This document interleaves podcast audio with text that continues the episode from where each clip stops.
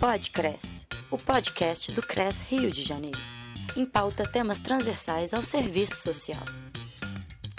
Nesta edição, a assistente social Priscila Borelli irá falar sobre o exercício profissional na saúde mental em contexto da pandemia. Olá, eu sou Priscila Borelli Tavares, sou assistente social do Centro de Atenção Psicossocial para Usuários de Álcool e Outras Drogas, CAPS AD3, Antônio Carlos Mussum, do município do Rio de Janeiro.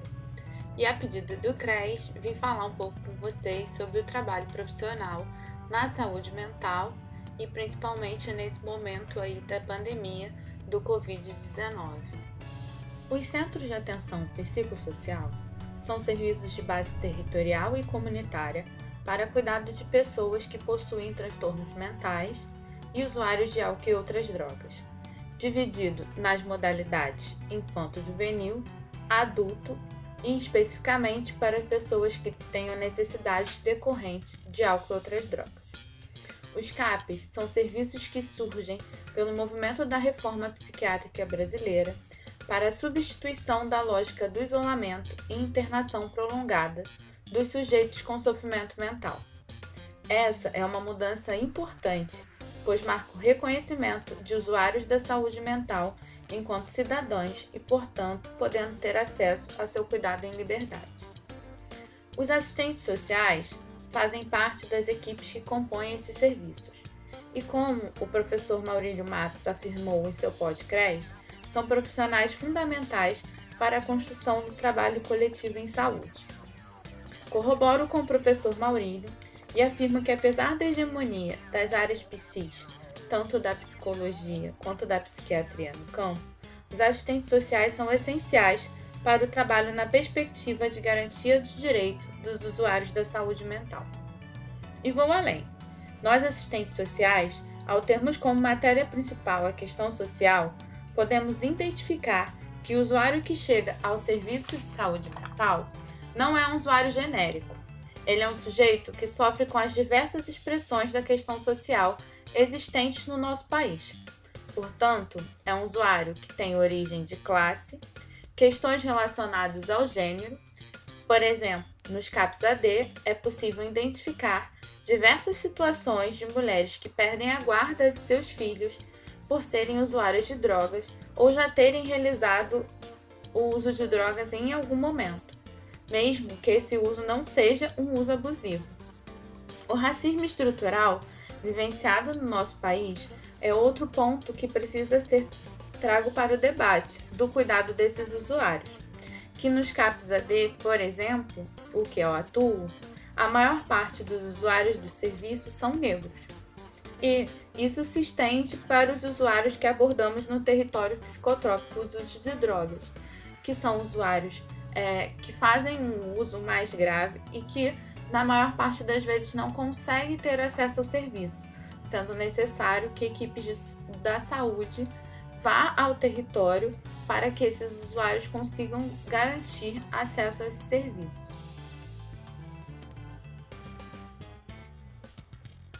Ao realizar o acompanhamento dos usuários sem considerar as expressões da questão social, estaremos reforçando a individualização dos problemas sociais.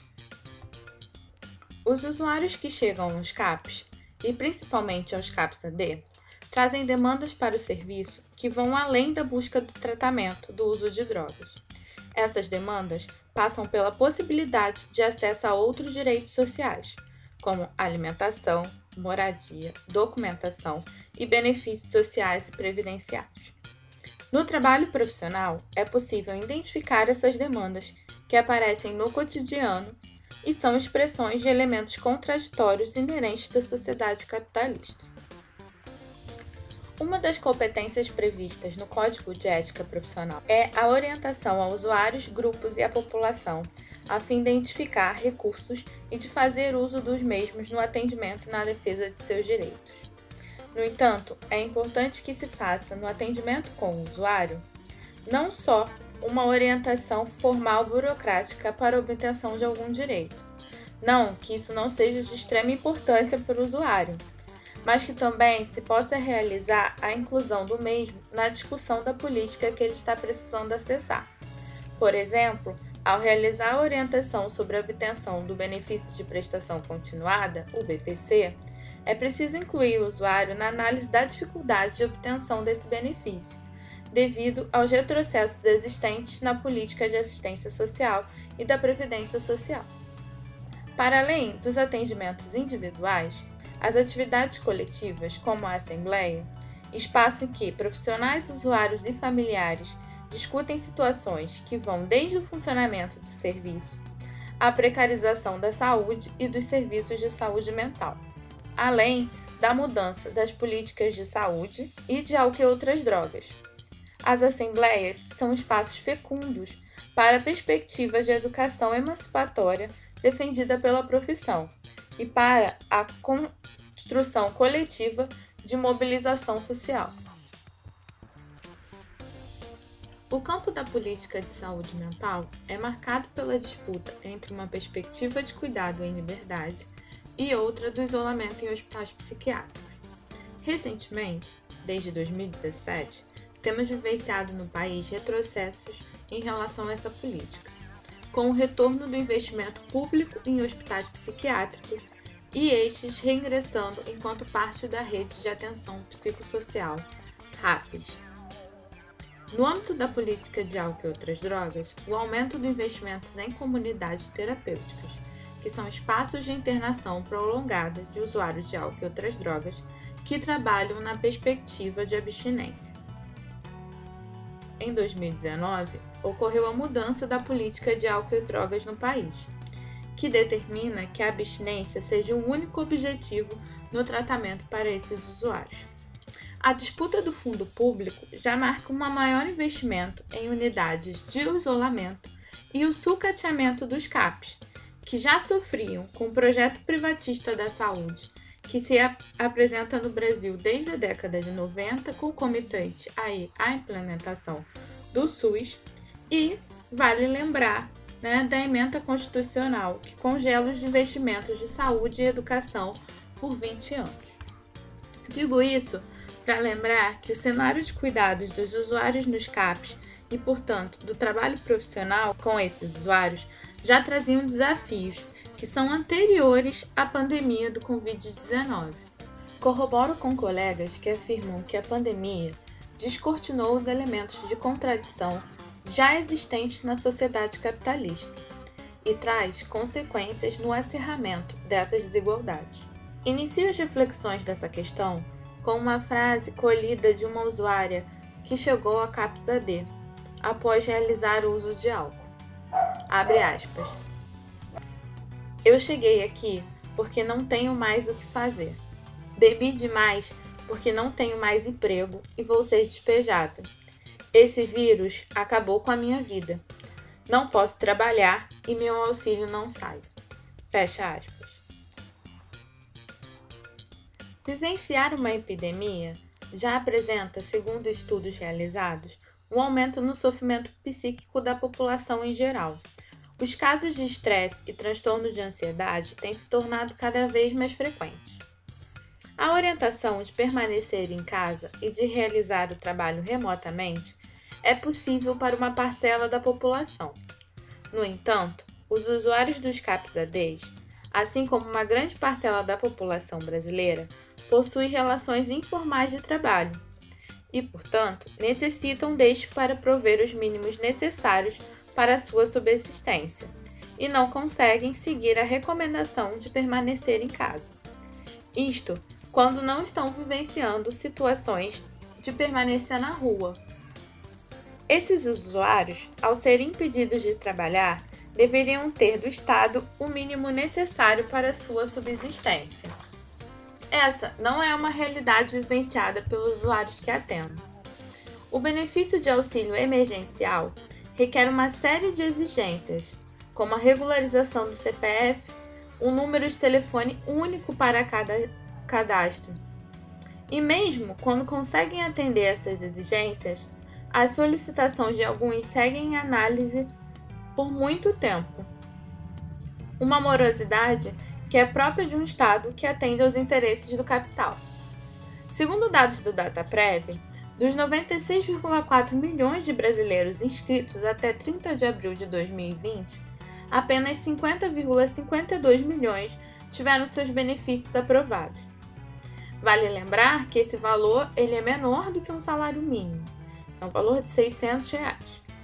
Nesse período, também, desde o início da pandemia, vários usuários tiveram seu BPC bloqueados e estão com dificuldades para conseguir desbloquear, já que as agências do INSS seguem fechadas e os atendimentos por telefone apresentam um grande tempo de espera, e a maior parte dos usuários não possui acesso à internet para entrar na plataforma online do meu INSS. Assim como alguns CAPs que também não possuem acesso ao telefone à internet para que os profissionais possam auxiliar os usuários nesse processo. Assim, vivenciamos desde o início da pandemia um aumento da busca por alimentação nos serviços e de situações de crise decorrente da dificuldade de acesso à rede de suporte que esses usuários possuíam na rua e a dificuldade de realizar suas atividades de trabalho.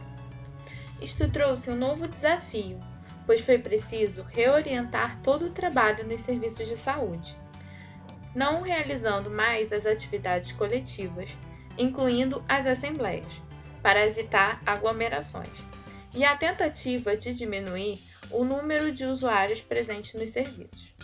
O atendimento individual passou a ser realizado em ambientes abertos, o que, conforme destacou o professor Maurílio Matos, precisa ser informado e discutido com o usuário, o motivo pelo qual está se realizando essa ação. É importante destacar que, mesmo com a pandemia, não há barreiras de acesso aos serviços de saúde mental, e estes seguem como pontos de acesso dos usuários à sua rede de cuidado. Esse é um passo importante, já que os usuários de saúde mental têm dificuldade de acesso a outros pontos de cuidado em saúde, como por exemplo urgência e emergência, devido ao seu estigma. Não é incomum que usuários com questões clínicas que cheguem às unidades de emergência, ao identificado transtorno mental ou uso de drogas, sejam encaminhados aos CAPs, sendo a articulação para garantir o acesso integral à saúde um fator essencial para o cuidado desses usuários. Isto só se agrava com a pandemia do novo coronavírus, em que usuários que possuem sintomas não conseguem atendimento e acabam indo ao CAPS para buscar cuidado. Para tal, foi preciso que no acesso de cada usuário ao serviço se identificasse a presença ou não de sintomas para que fossem encaminhados para os cuidados necessários. Essa articulação faz parte do trabalho profissional das assistentes sociais na saúde mental e é fundamental para o momento que estamos enfrentando, com o aumento de mortes em casa e de casos nas regiões da cidade com menor IDH, local de moradia de parte dos usuários que atendemos nestes serviços. Esta também é uma população que apresenta uma maior dificuldade em ter acesso a locais para higienização da mão e de álcool em gel. Mas também possuem o hábito de compartilhar cigarro e, no caso de usuários de drogas, o compartilhamento de utensílios para o uso. Portanto, neste período foi necessário intensificar as orientações na perspectiva de redução de danos e de educação em saúde, para minimizar os riscos de contaminação durante o uso de drogas. A orientação quanto ao uso de máscara também traz desafios, já que parte da população atendida pelos serviços não consegue ter acesso a essas ou também não consegue confeccionar em casa. Alguns usuários já apresentaram também, como problema no uso da máscara, o estigma que vivenciam. Em uma fala colhida durante o exercício profissional, o usuário relata, aspas, Usuário de drogas já é visto como ladrão. Imagina se eu passo do lado da pessoa usando máscara. Fecha aspas. Outro usuário aponta o racismo vivenciado enquanto um sofrimento a mais e diz preferir o risco ao vírus a sofrer uma violência maior dos agentes de segurança. Abre aspas. Imagina negro de máscara. Já apanho sem usar. Nem vou tentar ver o que isso vai dar. De máscara, tomo logo um tiro. Fecha aspas. Trazer essas expressões da questão social para as equipes dos serviços e também para tratar delas com os usuários possibilita que se descortine as contradições inerentes à sociedade e que não se realize intervenções de cunho moralizante com os usuários. É preciso que se lute pelo acesso de EPIs para os profissionais em seus atendimentos, mas também para que os usuários tenham acesso ao chegar aos serviços de saúde e em outros espaços de sua circulação. Esta é uma luta de construção coletiva que os serviços de saúde mental têm buscado fazer frente ao movimento de precarização já vivenciado anteriormente. A exigência de EPI para a realização dos atendimentos é fundamental, na medida em que as assistentes sociais, enquanto classe trabalhadora, têm sofrido os ataques aos direitos trabalhistas. Outro fator que apresenta uma nova configuração no processo de trabalho pela pandemia é a utilização de tecnologias remotas para o atendimento de usuários e familiares. Essa é uma experiência que se intensifica pela necessidade de que se evite o deslocamento dos familiares, principalmente para a unidade. Esses atendimentos seguem na perspectiva de orientação quanto às situações vivenciadas pelos usuários, orientação quanto a benefícios sociais e articulação para atendimento dos usuários e familiares em casos de apresentação de sintomas. A articulação intersetorial que é fundamental para o trabalho profissional, também se intensifica nesse momento.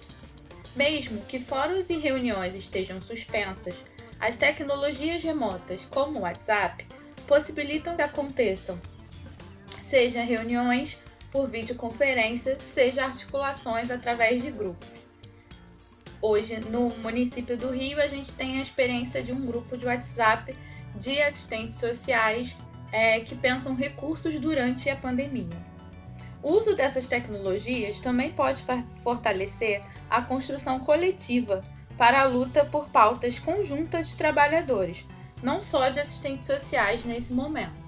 No entanto, se faz necessário identificar que essas tecnologias também têm sido essenciais para a manutenção de atividades dos serviços no momento da pandemia, mas também reforçam um processo de apropriação e compressão do espaço-tempo do trabalho, característico da reestruturação produtiva, quando assistentes sociais são em diversos momentos acionadas fora da sua carga horária presencial nos serviços para assuntos referentes aos usuários ou à necessidade de articulação de rede.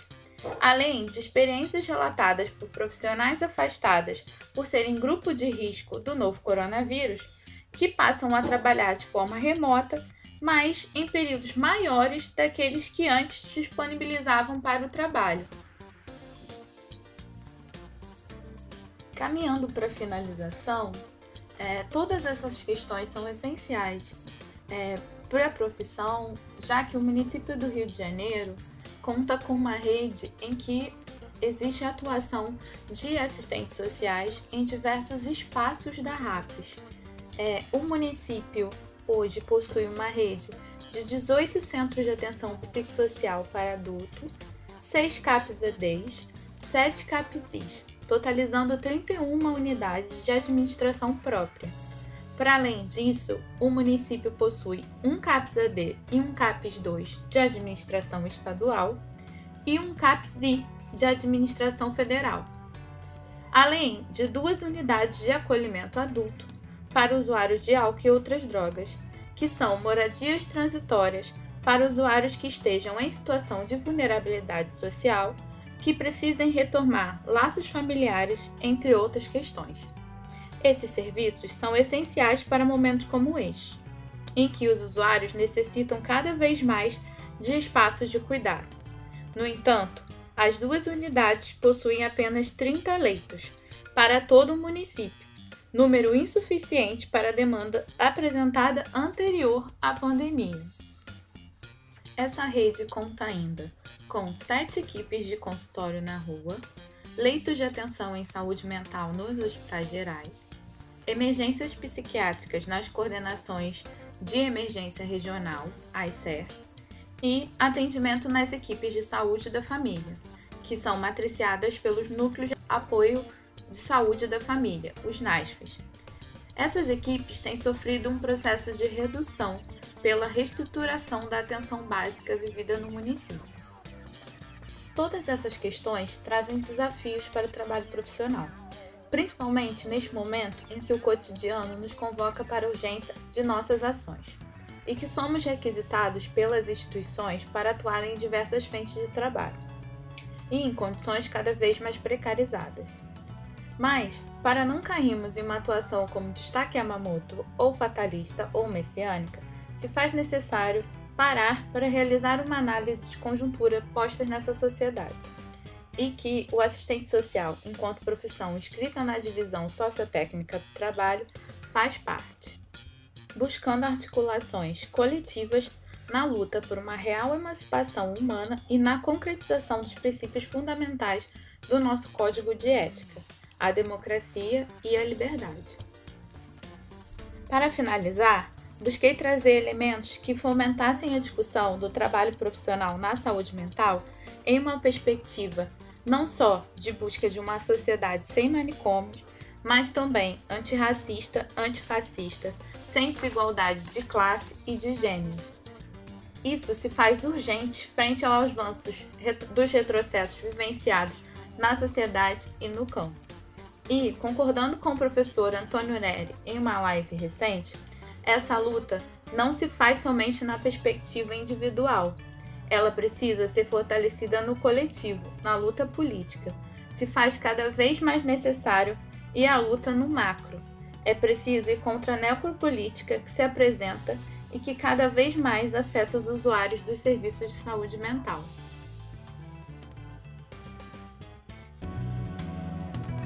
Podcres, o podcast do CRES Rio de Janeiro.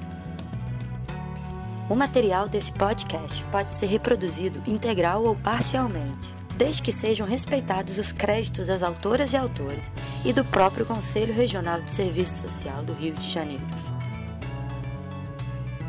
Produção: CRES, Sétima Região. Música tema: Rio Funk, de Alex Native.